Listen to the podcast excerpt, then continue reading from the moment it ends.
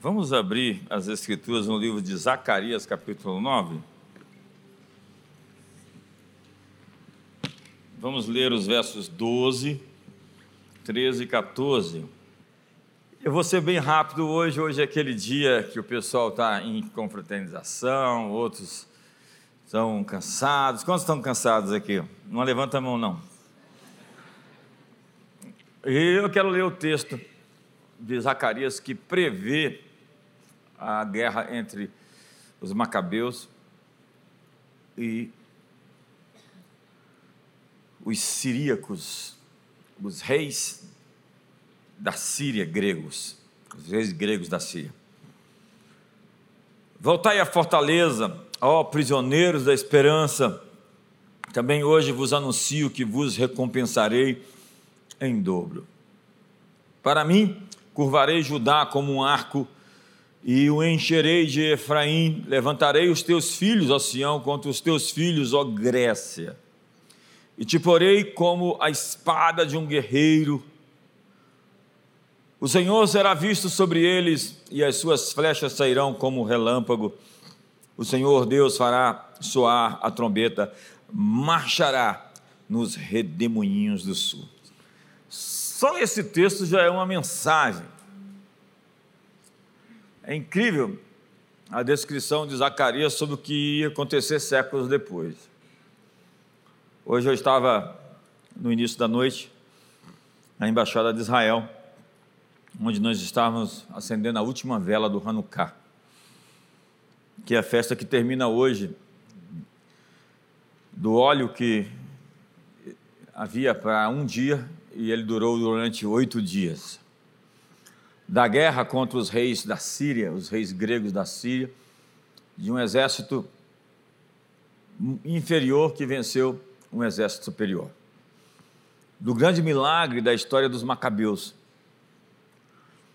Quando você vai hoje em algumas cidades como Nova York, você vai ver aquelas hastes de nove lâmpadas que são os Hanukiás, que é a celebração, mais uma vez, desse povo que dizem Tentaram nos matar, não conseguiram, então vamos comer, vamos fazer uma festa.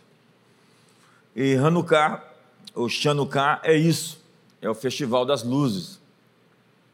Lá no capítulo 10 de João, verso 22, Jesus vai falar sobre a festa das luzes. E é justamente essa festa da dedicação, ou da inauguração. É a guerra contra os gregos, e quando Antíoco Epifânio IV entrou em Jerusalém, ele sacrificou um porco no altar, colocou a imagem de Zeus dentro do templo e proibiu as festividades, o sábado e os cultos dos judeus. Isso provocou a rebelião, a chamada rebelião dos Macabeus. Entenda que o povo nunca foi livre depois da diáspora. Durante esse período de tempo, esse gap, eles conseguiram retomar Israel. Eles venceram a guerra de maneira incomum. E a celebração da festa tem essas hastes porque o óleo só daria para um dia. E houve uma multiplicação de maneira sobrenatural. Quando nós pensamos em Alexandre o Grande, o grande imperador, ele morreu e deixou quatro generais ocupando o espaço então do seu domínio. E Israel ficou justamente no meio de dois desses reis. No norte, os reis da Síria, os reis gregos da Síria. No sul, os reis gregos do Egito, os Ptolomeus, a dinastia dos Ptolomeus. Cleópatra era uma dessas rainhas que veio dessa dinastia. E ali eles brigavam e Israel estava no meio, sempre muito achatado, sobre dois domínios que viviam em confusão. E por vezes eles estavam invadindo Israel. Mas justamente nesse período do século II a.C., os judeus pagavam os impostos à Síria e aceitavam a autoridade do que foram chamados reis siríacos de Seleucidas. E Antíoco entrou e fez toda essa profanação, a abominação desoladora, e o que aconteceu a história. Eu conto bem essa história lá no meu livro Metanoia. E a principal guerra era porque os gregos queriam empurrar a sua cultura nos judeus. Quando você chega dois séculos depois em Israel, os gregos adquiriram grande vantagem no sentido ideológico, no sentido cultural. Eles eram colonizadores culturais, daí o tanto de Alexandrias, cidades que os gregos edificavam com outros nomes, a fim de quebrar a resistência dos povos à luta armada, colocando eles por assimilação dentro da sua própria cultura. Você vai até Israel hoje, tem as Decápolis, que eram as dez cidades da época de Jesus. Aquelas cidades eram colocadas para que os povos se tornassem gregos. Eles adquirissem a cultura dos gregos, a arquitetura dos gregos, o modo de vestir dos gregos, o idioma dos gregos, enfim. Ao assimilar os povos, eles não teriam mais resistência da ocupação. Eles seriam, de alguma maneira, é, levados a aceitar de maneira pacífica o domínio cultural dos gregos. E posteriormente isso veio se chamar a Pax Romana. Os gregos chamavam isso de helenismo, que é viver como grego, andar como grego, existir como grego, e os romanos posteriormente vão conquistar a Grécia militarmente mas vão sucumbir à cultura dos gregos.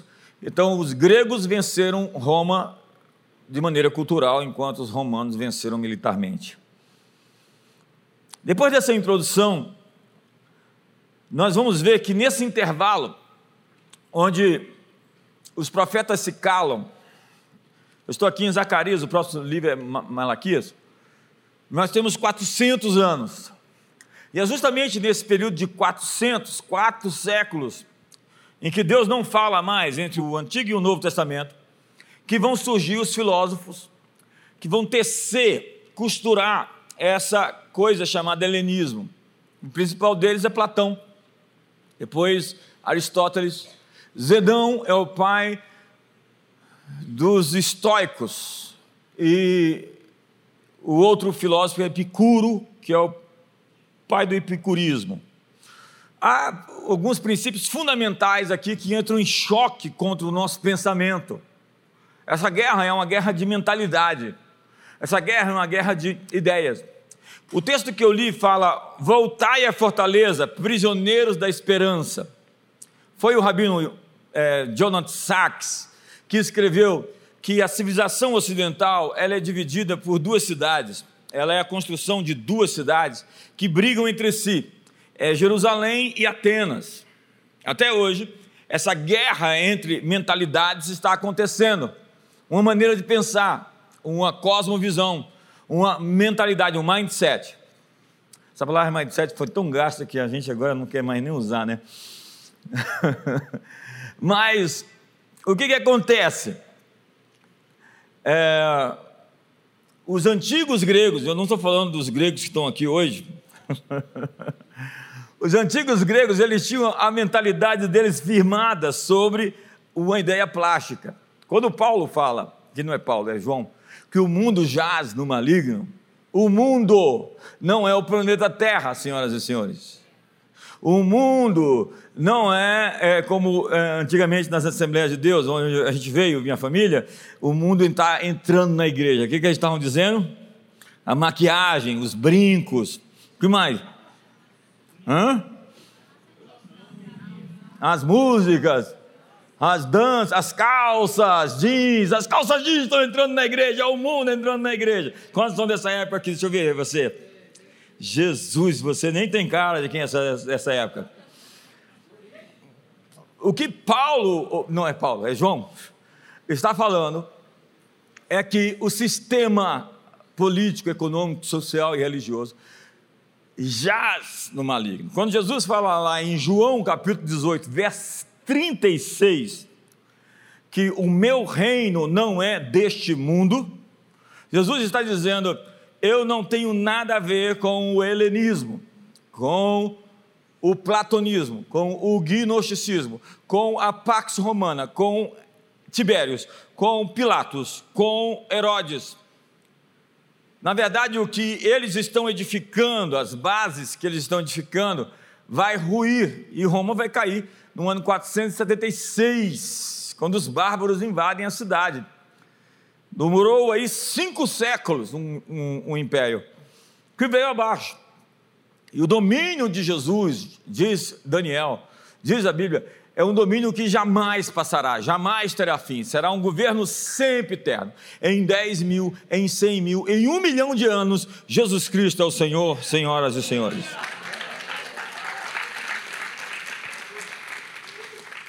Então, essa plástica, essa maquiagem, essa textura que se põe nas coisas. Eu estava lá em Éfeso. Esse ano eu vou voltar, esse ano agora eu vou voltar em Éfeso, cidade de Tussadase. Pedro gosta de lá, o Pedro quase afundou lá na ilha de Patmos. É... E a cidade é incrível, porque ela é muito espiritual, Éfeso. E quando você chega ali, você tem agora, agora era o mercado, o shopping deles, é uma rua assim, tipo um bazar, onde vendia gente, onde estavam lá no, dia, no tempo que a gente passou lá, estava lá a deusa Diana, com seus muitos seios, a deusa da caça, a deusa da guerra. Nós fomos até o, o templo de Diana, que era uma das sete maravilhas do mundo antigo, com 127 é, pilares de mármore pentélico. E hoje tem lá no mesmo terreno uma, um pilar assim todo quebrado para dizer onde é que era. Porque o governo de Diana, o domínio de Diana, o reino de Diana já passou, Artemis para os gregos, Diana, veja a troca também dos deuses, né? o panteão vai mudando, Zeus vira Júpiter, e, e Afrodite vira, vira Vênus, e Artemis vira Diana, e tinha lá muitas imagens, e, e lá em, em Atos dos Apóstolos vai mostrar que a briga, a confusão que aconteceu lá em Éfeso foi porque o mercado das imagens desceu, caiu, declinou, já não se vendia mais imagens de Diana. Então os artífices que construíam, faziam essas imagens, arrumaram uma rebelião.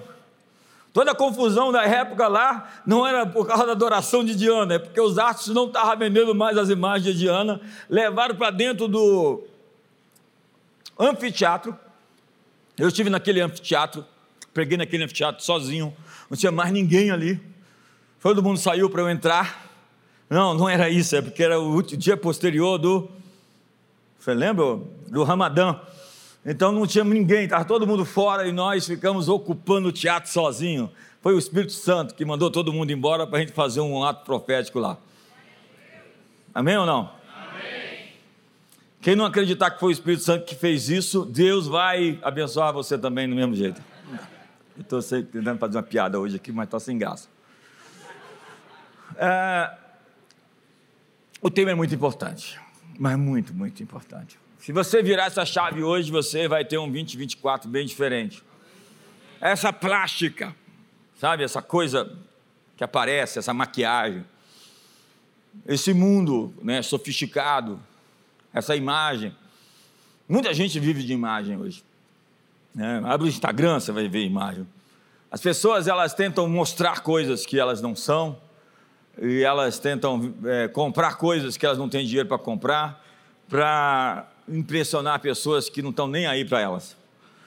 E o fato é que a primeira marca dessa visão helênica é essa plástica, é esse desenho, é essa textura, é essa arquitetura. Jesus disse: não se impressione com ela, porque por detrás dessa pintura, por detrás dessa textura, a coisa é muito suja a coisa é muito pobre, a coisa é muito oca. Então, a marca do helenismo passa pela visão fatalista também. A ideia de que as coisas têm que ser como são, eu nasci assim, vou viver assim, vou morrer assim. O crente Gabriela. É da sua época também? É quantos são da sua época também? Você assistia a Gabriela, Jedson? Não. Na Assembleia de Deus era proibido. a, a televisão era a caixinha do demônio. O rádio também. E você oprimiu muita gente, porque você era pastor lá. 30 anos. podia cortar o cabelo, não cortar o cabelo, as trancinhas. O diabo tinha um lugar guardado com todos os, os, os cabelos cortados, uma gavetinha no inferno. No céu. Era no céu que estava guardado o cabelo das irmãs. Você está pensando que é brincadeira? Tem uma irmã chorando ali atrás, ali, ó. Sabe? O fatalismo é essa coisa de que as coisas são como são e, tem, e vão terminar como é, não adianta você mudar. Eu conto essa história também, lá no livro Metanoia. É como se você vivesse amarrado no roldão da história. Então você vai, sempre volta no mesmo, mesmo ponto. A história sempre vai. Você já viu aqueles filmes de mudança de, de, de, de viagem no tempo? Efeito borboleta?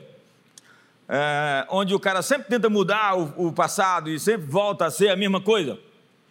Ele sempre tenta mudar as coisas e as coisas sempre terminam do mesmo jeito. Por quê? Porque é o fatalismo estoico. Não tem como mudar, as coisas são desse jeito e pronto. Então você não tem como fazer essa grande curva, porque as coisas já estão definidas. Nesse caso, o destino é um Deus. Eu era criança, eu não esqueço disso. Nós estávamos em casa, eu tinha algum, um, acho que uns sete anos, oito. E no Fantástico mostrou uma cartomante que tinha dito para uma mulher que ela ia morrer tal dia. E naquele dia aquela mulher se matou. Porque ela acreditou que ia morrer, ela foi lá e se matou e cumpriu a profecia maligna que aquela cartomante tinha dado para ela. Há muitos cristãos que andam sob essa égide. Eles acham que receberam uma palavra profética, essa palavra profética é fatal, vai cumprir de qualquer jeito. Quando que, na maioria das vezes, o que Deus fala para você tem a necessidade de uma parceria. Quando você vê na Bíblia as palavras para a vontade de Deus, 90% das vezes que a palavra vontade de Deus aparece é parceria. Menos de 10% tem a ver com eu sou soberano e vou fazer. Tem esse negócio que quando Deus fala eu vou fazer e acabou. Não adianta lutar, não adianta fazer, não adianta enfrentar. Essa é minha decisão, essa é minha escolha, eu chamei para mim. Mas mais de 90% das vezes Deus está dizendo: Eu quero fazer isso, você quer me ajudar? Eu, eu, eu quero fazer isso, vamos fazer isso juntos? Quando a Bíblia fala assim, você ora para que a vontade de Deus seja feita na terra como no céu. Por que, que eu tenho que orar para a vontade de Deus ser feita? Então, quer dizer, obviamente, logicamente, que a vontade de Deus muitas vezes não está sendo feita na terra. Quantos estão comigo aqui? Aparece um bebê morto, uma, um crime hediondo, e as pessoas dizem: vontade de Deus, vontade de Deus, vírgula. Obviamente que para Deus fazer a sua vontade acontecer de maneira tirânica, ele deveria impedir-me de decidir, ele devia controlar você por controle remoto, ele devia impedir você de fazer escolhas. Então Deus fez o homem com o poder de escolhas. E as pessoas falam: o mundo é ruim, o mundo é mal, Deus não existe. Olha a lógica do ateu. O mundo é mal não é porque Deus fez qualquer coisa errada. O mundo é mal porque Deus deixou os homens para fazer as decisões que eles tinham que fazer de maneira que eles pudessem assim usar da sua liberdade. O, o grande, todo-poderoso Deus, ele nos deu a ousadia de escolher. Então não acredita nessas profecias para casamento, não, tá? Essa aqui é a varoa, isso aqui é o varão, e o Senhor está unindo vocês, vão lá e se casa. Não acredita nisso. É você quem escolhe. Deus criou Adão, Deus criou Eva. E quando a coisa ficou ruim, primeiro problema que teve, Adão olhou para Eva e disse: Foi essa mulher que o Senhor me deu. Não adianta acusar a Deus dizendo que Deus escolheu para você, foi você que se apaixonou por ela. Quantos estão comigo aqui hoje?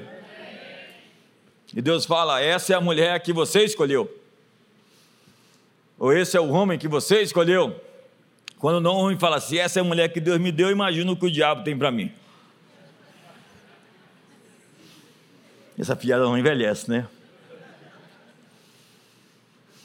Fatalismo. Você sabe qual é o poder que você tem de escolher? Você pode escolher 2024. Você pode escolher subir, pagar o preço, jejuar, orar, virar todas as chaves. Você pode escolher ser pobre, você pode escolher ser rico. Diz lá Provérbios 22: o rico e o pobre se encontram. Deus fez tanto a um como ao outro. Vai lá e se esforça, luta, jejuma, ora, trabalha, para você ver se os grilhões da pobreza e da dívida não vão cair da sua vida.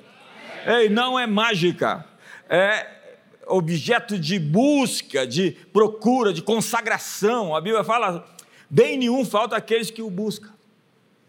O Senhor é meu pastor, nada me faltará. Não é que você não possa passar por momentos de luta, de prova, de tribulação. Nós passamos, mas nós sempre vamos sair do outro lado, porque Deus sempre vai levar seus filhos a esse lugar largo, esse lugar de prosperidade, e isso vai acontecer em 2024, em nome de Jesus. Quantos querem entrar em parceria com Deus? A Bíblia diz em Salmos 35: Glorificado seja o Senhor que se compraz na prosperidade dos seus servos. Deus tem prazer na prosperidade dos seus filhos. Quantos são pais aqui? Quantos amam ver seus filhos prosperarem? O, o, diabo tem uns evangelistas dele que querem anunciar que você só vai ter o que você merece, olhe lá, olha lá, e ainda não. Não, isso não é a mensagem do Evangelho. A mensagem do Evangelho é que nós chamamos Deus de Pai e o resto nós podemos esperar que Ele vai fazer. Buscar o seu reino a sua justiça e todas as coisas vos serão acrescentadas. A outra coisa que existe é em contrapartida da visão dos gregos, a batalha dos gregos contra os judeus, contra os filhos de Sião, é o dualismo. Nós pensamos que existe o um mundo sagrado e o um mundo secular, quando Deus fez um mundo só. Deus não fez dois mundos, um espiritual e outro material. Não, não, não, existem dois mundos, como se Deus tivesse feito duas é, é, criações. Não, existe uma criação só. E essa criação é sagrada. Então o seu trabalho é sagrado. Onde você está é o exercício do seu chamado sacerdotal. Se você é empresário, Deus te chamou para ganhar dinheiro. Então vai lá e ganha muito dinheiro, em nome de Jesus. Quantos querem ganhar muito dinheiro em nome de Jesus? Se o irmão do lado não levantou a mão, fala: Eu vou ganhar o dinheiro que você ia ganhar.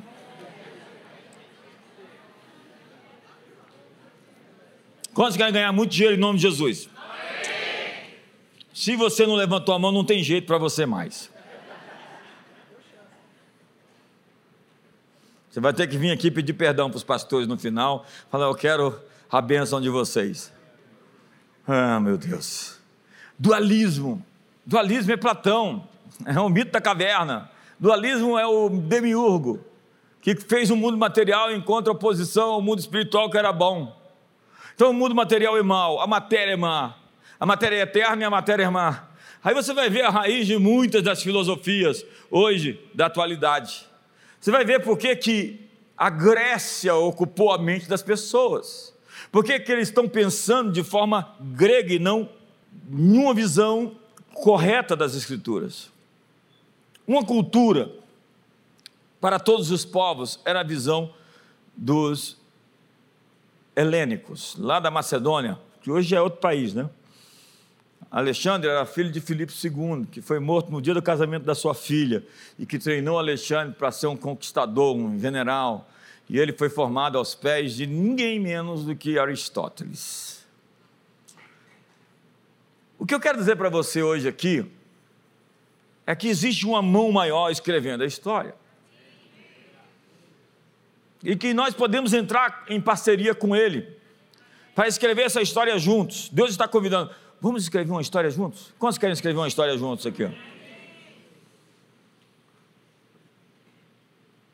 Existe uma mão maior que está reorganizando a bagunça que nós, humanos, provocamos.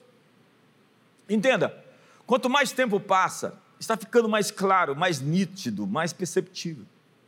Voltai à fortaleza, ó, ó prisioneiros da esperança. Eu estou vendo os brasileiros lutando guerras sem recompensas e perdendo a expectativa acreditando porque algumas coisas estão dando errado, que nós estamos presos aí nesse ciclo e que as coisas vão terminar mal. Eu vim aqui para lhe dizer que as coisas não vão terminar mal. Eu vim aqui para lhe dizer que os inimigos vão se matar. É isso que aparece lá no Vale do Armagedon. É isso que aparece lá em 2 Crônicas, capítulo 20, com Josafá. A Bíblia vai mostrar que em determinado ponto da história, numa curva da história, a gente está vendo aqui, eu, eu, estou falando sobre isso algumas vezes, né? Você está aqui, e não é porque as coisas são circulares, elas são cíclicas, no sentido de que você vai avançando. Você está aqui dentro de uma visão, mas daqui a pouco você muda, e você muda de novo. Não julgue a sua história pela curva onde você está. Você está passando por uma curva agora, mas nós vamos chegar do outro lado. E, e, talvez eu não goste desse horizonte que eu estou vendo, não estou vendo nada. Mas o horizonte vai mudar. Ei, brasileiros, brasileiras, o horizonte vai mudar. Deus vai fazer alguma coisa nova.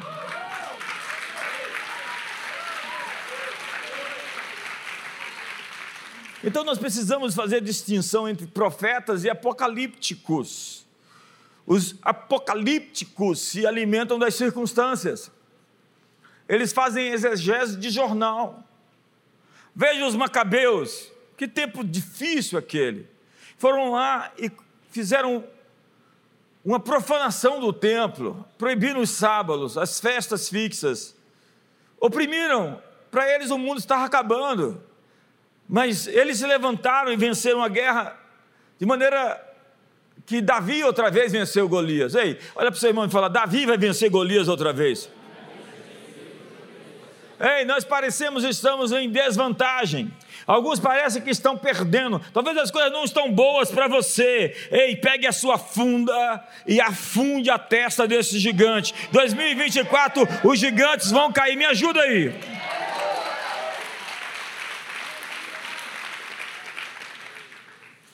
Nós não deve, deveríamos derivar a nossa teologia dos jornais, dos noticiários. As pessoas falam: como você pode ter esperança? Você não está lendo jornais. É justamente, eu não estou lendo, eu estou lendo a Bíblia. Eu não faço teologia de jornal. Não são as circunstâncias que me dizem que eu devo crer, é a promessa. Eu estou voltando ao meu lugar de força, eu estou voltando à fortaleza, eu sou um preso de esperança, e eu acredito que 2024 Deus vai restituir o dobro para nós. Ei, eu acredito que Ele vai restituir o dobro para nós, o dobro para você. Sua linguagem corporal não está me inspirando, irmão. Faz uma cara de que vai receber o dobro aí, faz um movimento de quem vai receber o dobro. Faz, dá um grito de quem vai receber o dobro.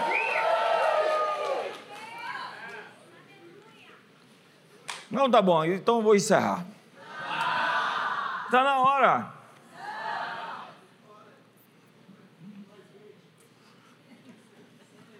Sabe, a Bíblia ensina esperança e não desespero. A esperança é, portanto, a vitória e o domínio do Evangelho e não nós fugirmos e sermos derrotados. Eu tenho dito, a esperança é quando o futuro muda o presente. Vocês entenderam? Não, não é a cultura da tragédia. Os helênicos eram a cultura da tragédia os judeus a cultura da esperança. É o que dizia o Jonathan Sachs.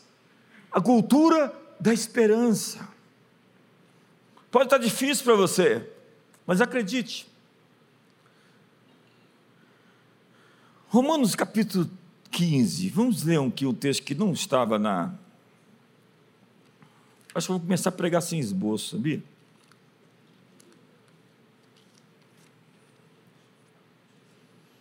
Olha só esse verso, verso 13, Romanos, Romanos 15. O Deus dá? Ele é o Deus da? Vos encha de todo gozo e paz no vosso crer. Ei, ei, você ainda não entendeu o que é crer enquanto você não estiver alegre, feliz e em paz. Porque acreditar significa não ter mais medo. Você pode escolher o medo, você pode escolher a fé.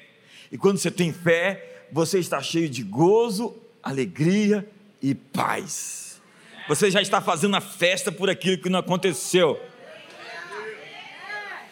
Ei, eu desafio você, faz um culto de final de ano de ações de graça e elenca pelo que, que você está agradecendo.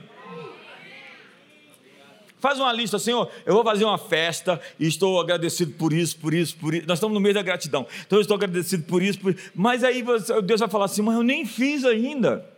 Claro que o Senhor fez. Já chegou assim para o seu pai e fala, muito obrigado, pai. Pelo quê? Pelo carro novo que o Senhor me deu. Como eu não te dei carro novo, filho? O Senhor deu, o Senhor não sabe, mas o Senhor deu. A gratidão provoca a mão bondosa, generosa, poderosa do nosso Pai Celestial. Comece a agradecer a Deus pelas coisas.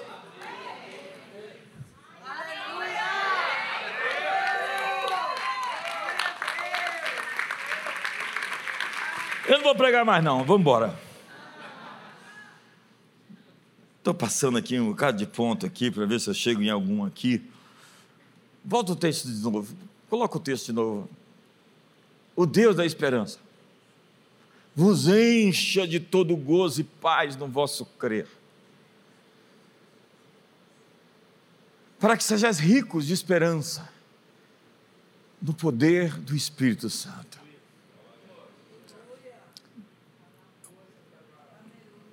Obrigado, Jetson, pelo entusiasmo. Agora entenda: a, a, esperança não é a garantia de bênção para o desobediente. Se eu quero receber as coisas que Deus tem para mim, certamente eu tenho que estar no caminho onde elas vão me encontrar. Eu tenho encontrado pessoas, e eu estou pregando sobre isso já, né?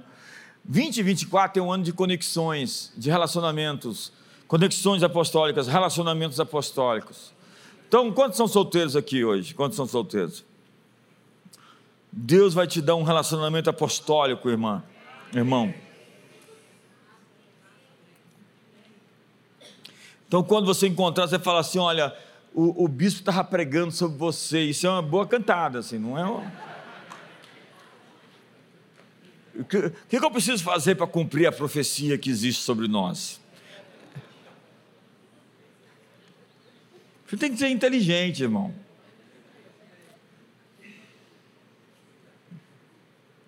Eu estava orando e Deus me falou que você é a resposta às minhas orações.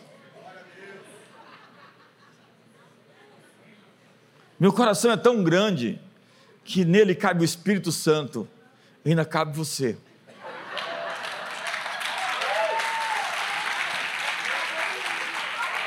Vamos evangelizar o mundo a vida inteira.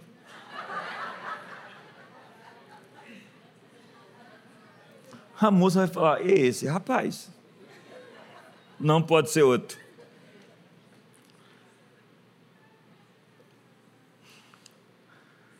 E da mesma forma como Deus vai abençoar e fazer diferença entre os que o servem e os que não o servem, vão vir tempos de juízos à frente. E acredite, a igreja deveria evocar os juízos de Deus o culto e o governo da igreja são reconhecidos oficialmente na corte celestial. Quando nós começamos um culto hoje, lá no céu já está assim todo mundo em posição. Os anjos estão em posição. O que nós fazemos aqui, diz a Bíblia, o que nós ligamos na terra é ligado. Então, esse não é um lugar comum. Isso aqui não é um clube de preservação do status quo, ou vamos lá nos divertir. Não, não é nada disso. Esse é o lugar onde os céus e a terra se encontram.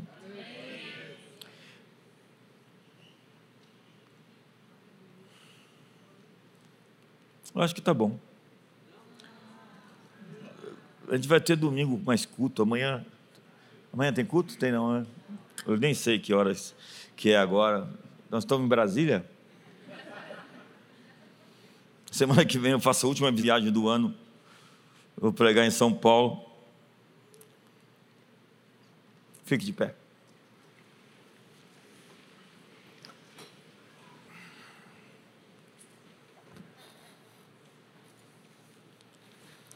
Quais são as suas perspectivas? Para o seu, seu lado.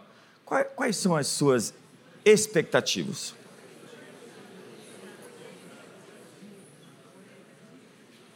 Voltai à fortaleza prisioneiros da esperança. Eu quero que você saia daqui hoje com um pensamento de Deus ao seu respeito. Qual é o pensamento de Deus que Ele tem sobre você na sua mente? Foi o Bill Johnson quem disse: Eu não posso me dar ao luxo de ter um pensamento que Deus não tem sobre mim na minha mente.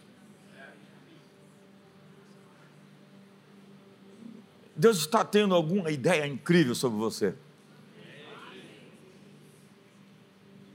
Deus está te enviando uma. A Bíblia fala que os filhos de Deus são como flechas na mão do guerreiro. Bem-aventurado que enche dele a sua aljava. Quantos são filhos de Deus aqui hoje? Então você é como uma flecha na mão do Senhor e você vai muito longe e você vai acertar o alvo. Olha para o seu irmão e diga: você vai muito longe e você vai acertar o alvo. E você vai viver muito tempo. Eu não sei se você recebeu um diagnóstico ou tem uma ameaça de morte na sua vida. Eu quero dizer, você vai viver muito tempo. E as sentenças de morte contra você estão sendo quebradas aqui hoje. Esse é o conselho, nós estamos aqui para decidir. Eu estava lá naquele anfiteatro.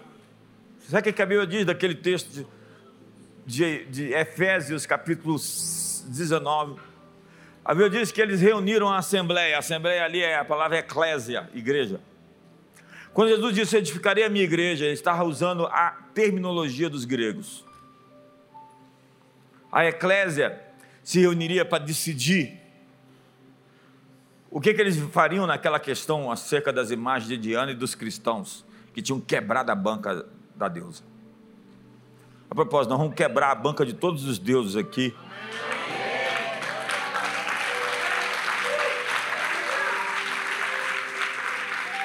A eclésia não era uma organização religiosa como nós nos tornamos. A eclésia era um governo. E o que a eclésia decidisse, estava decidido. Quantos querem decidir aqui hoje, em nome de Jesus? É claro que você não vai decidir à margem da Constituição. Você não vai fazer dos seus sentimentos de ódio, de raiva, de amargura, uma maneira de se vingar das pessoas em oração. Isso é bruxaria.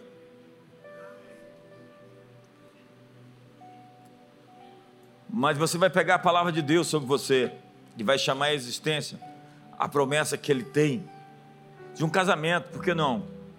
Você não tem que ter vergonha de querer casar. A não ser que você queira ficar solteiro. Quantos querem ficar solteiro aqui? Quantos são eunuco aqui? Não, vou levantar a mão. Eu estava na sala de aula uma vez, eu, quantos aqui são eunuco? Eu nunca, disse o rapaz. Mas não tem problema, lá em, lá em Mateus 19 tem, tem, tem a teologia para o eunuco. Se você não tem desejo pelo sexo é, oposto, não significa que você tem que descambar para o outro lado, significa que você é um eunuco. Quantos estão comigo aqui hoje? É o que a Bíblia fala, tem uma teologia para isso na Bíblia. Depois lê Mateus 19. A propósito, a Bíblia tem resposta para qualquer coisa ela é teonômica, ela dá resposta para todas as questões da vida.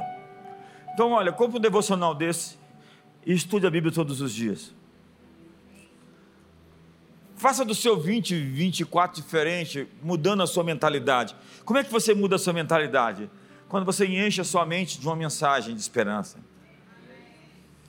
Quantos aqui já passaram a noite toda pensando num problema e não dormiram? Desafio você a passar a noite toda pensando numa promessa.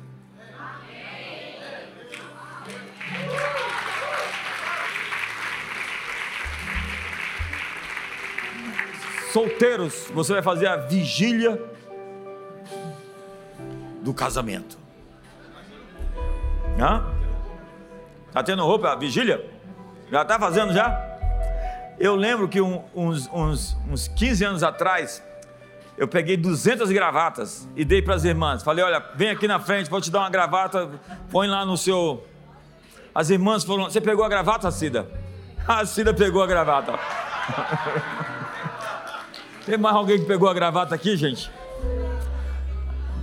Pegou a gravata e virou pastor ainda. Então, esse final de ano, você tem dois presentes para dar. Se a irmã for solteira, dá uma gravata para ela. Quando vai fazer um ato profético aqui? Ó? Só vocês? Eu pensei que vocês iam empolgar de comprar uma gravata. Vai lá comprar gravata, irmã, esse final de ano. Põe lá no seu armário. E chama a existência o varão. Isso é a vareta, bispo. É a vareta, compra,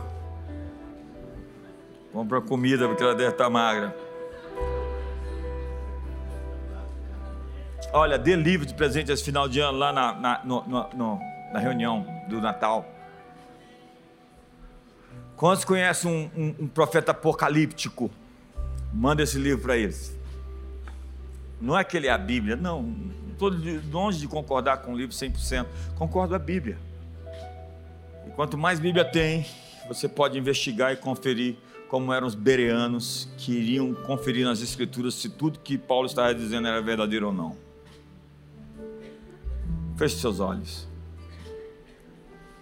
Nós estamos encerrando mais um ano. E você está lutando com pensamentos. Você está lutando contra ideologias. Você está desanimando porque você está lendo os jornais, você está ouvindo as notícias. Qual é a última notícia? É engraçado você me dar a última notícia e você não ter a última palavra que Deus falou.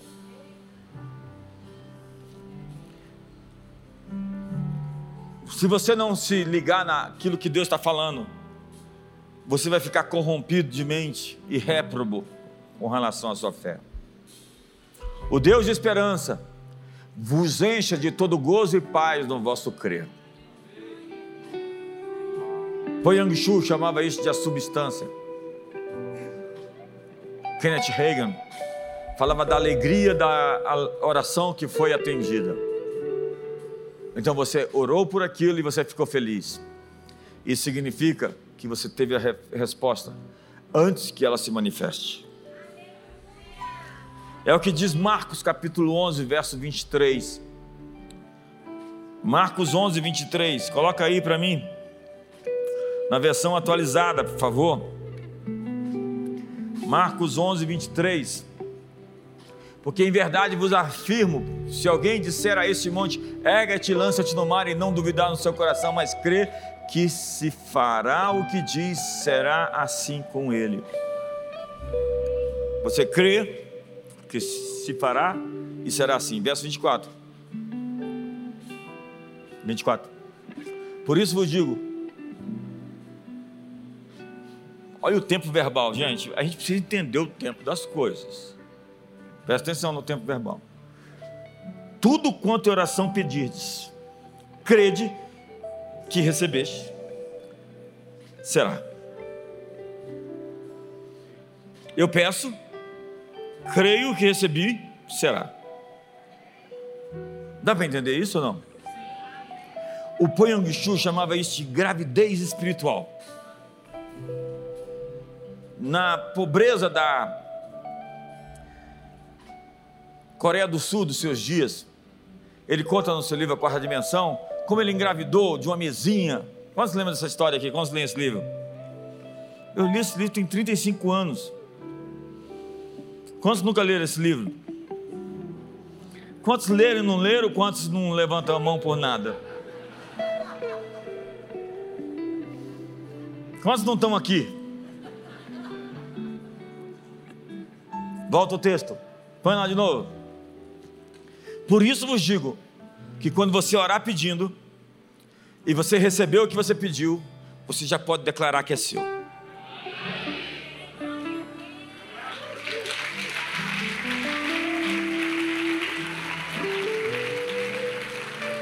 Eu não estou querendo gerar aqui um misticismo de gente que fica fazendo loucura em nome de insanidades em nome do Evangelho.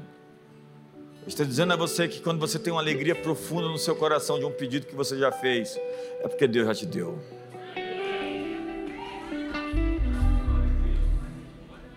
E eu tenho uma alegria profunda de que Deus vai mudar esse país.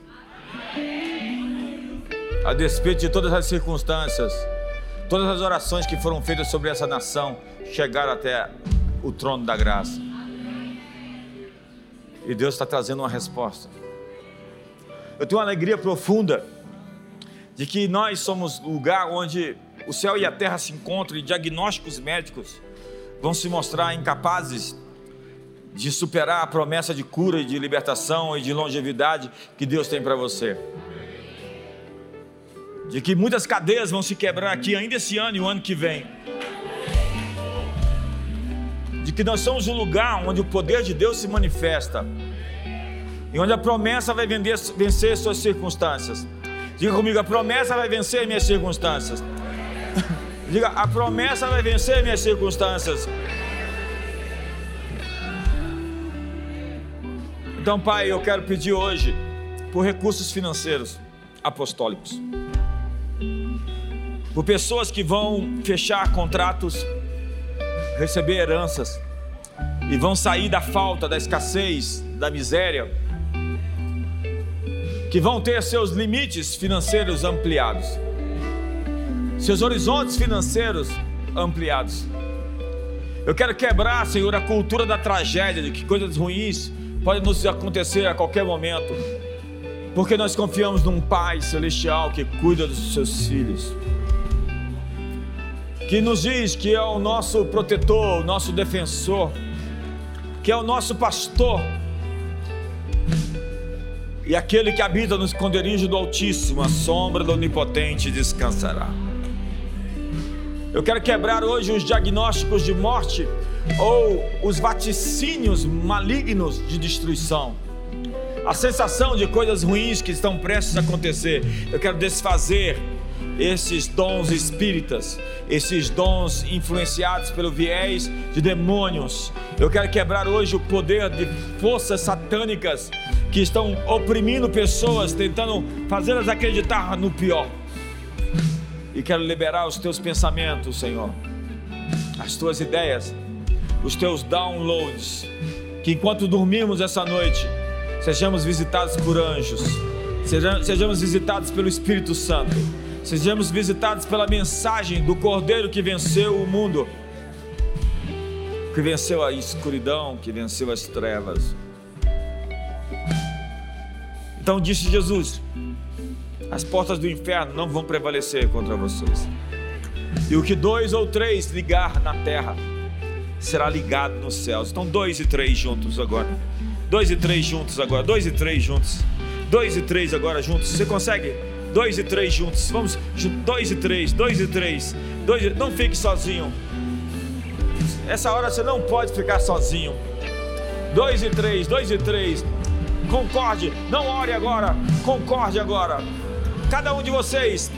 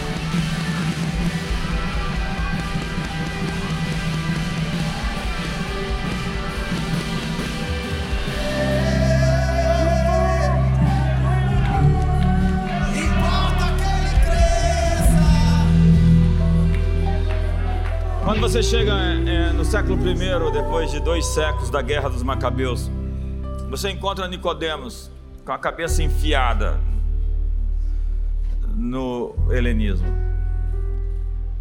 Você tem que nascer de novo, como eu poderia voltar ao vento da minha mãe. É uma visão cartesiana, quadrada, uma teologia enlatada. Os saduceus não acreditavam na ressurreição, não acreditavam em espíritos. Eles estavam tão presos nas formas, formatos, formas. E há tantos cristãos na igreja assim. O homem natural não consegue compreender as coisas do Espírito Santo porque eles são loucuras. Diga aos montes: Vem o rabino, ande sobre as águas. Pães e peixes multiplicam e alimentam multidões. Durante três anos e meio, Jesus faz uma imersão em milagres com os doze discípulos. Ele reconfigura a maneira de pensar. O mundo espiritual está ligado ao físico, eles se conversam, eles se conversam. E anjos aparecem, e, milagres são naturais, é coisa esperada ter milagres. É esperado finanças se multiplicarem, o óleo, o óleo da Chanuká durar oito dias, duraria um dia. Então você vai experimentar milagres espantosos nos próximos dias. Eu, eu acho que você está se empolgando mais. As coisas podem apontar contra você. Existe um Deus do céu que contorna, converte, muda sentenças. Então você pode acreditar, tudo é possível que crer. O, o, rabino, o mestre de Nazaré, vem na contramão do fluxo de tudo aquilo que estava ali em voga. O helenismo tinha sequestrado a sociedade judaica. O pensamento dos helênicos tinha tomado conta de tudo. Havia um fatalismo na sociedade, um dualismo. O Deus que apareceu para Gideão, o Deus que apareceu para Moisés, o Deus então do, da antiga aliança, já não estava ali fazendo as coisas que tinha feito. Então ele veio em carne, pessoalmente, para resolver a parada. Ele disse: Nicodemos, você sendo um mestre em Israel, deveria saber essas coisas. Porque se eu vos falo de coisas que têm um correspondente celestial, imagine se eu vos falasse tem um correspondente terreno. Imagine se eu vos falasse das coisas celestiais.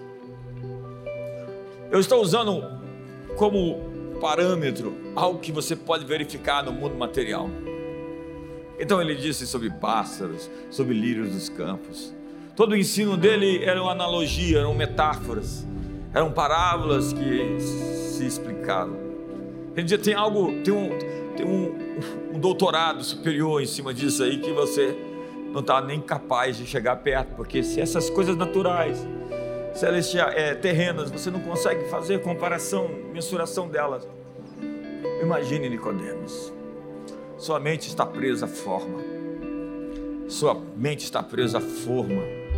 Sua mente está presa ao formato. Você pensa de maneira cartesiana. É hora de transcender, é hora de meta noia.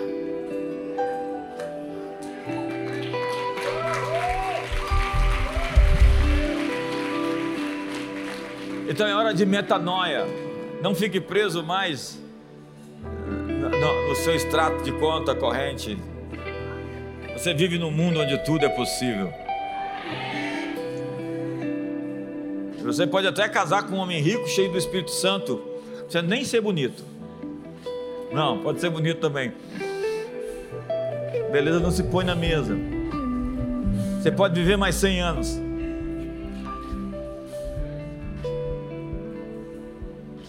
Eu estou encerrando o horário.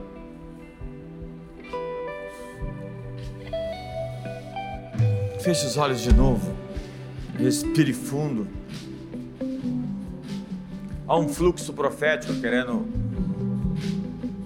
acontecer aqui no nosso meio. Uma sintonia, uma sincronia, uma frequência. Um alinhamento com a voz do céu. Deus quer falar. Eu sinto fortemente, Deus quer falar. Quem tem ouvidos para ouvir, ouça. Deus quer falar com você nessas próximas semanas, coisas que vão deixar você comovido no espírito. Como Abacuque, tenho ouvido as tuas declarações e me sinto alarmado aviva a tua obra, faze-a conhecida no decorrer dos anos. Volte para a palavra, volte para a Bíblia, pegue devocionais, sobe a montanha. Deus vai se comunicar com você, Deus vai dar instruções poderosas para você. Quebre o formato, quebre a forma, quebre as fórmulas, quebre as fórmulas. Deixe Deus operar de maneira limpa, livre Deixe Ele trazer o vinho novo a um odre novo. Limpe a sua mente do velho, do arcaico, do obsoleto, da mente tradicional, das liturgias velhas.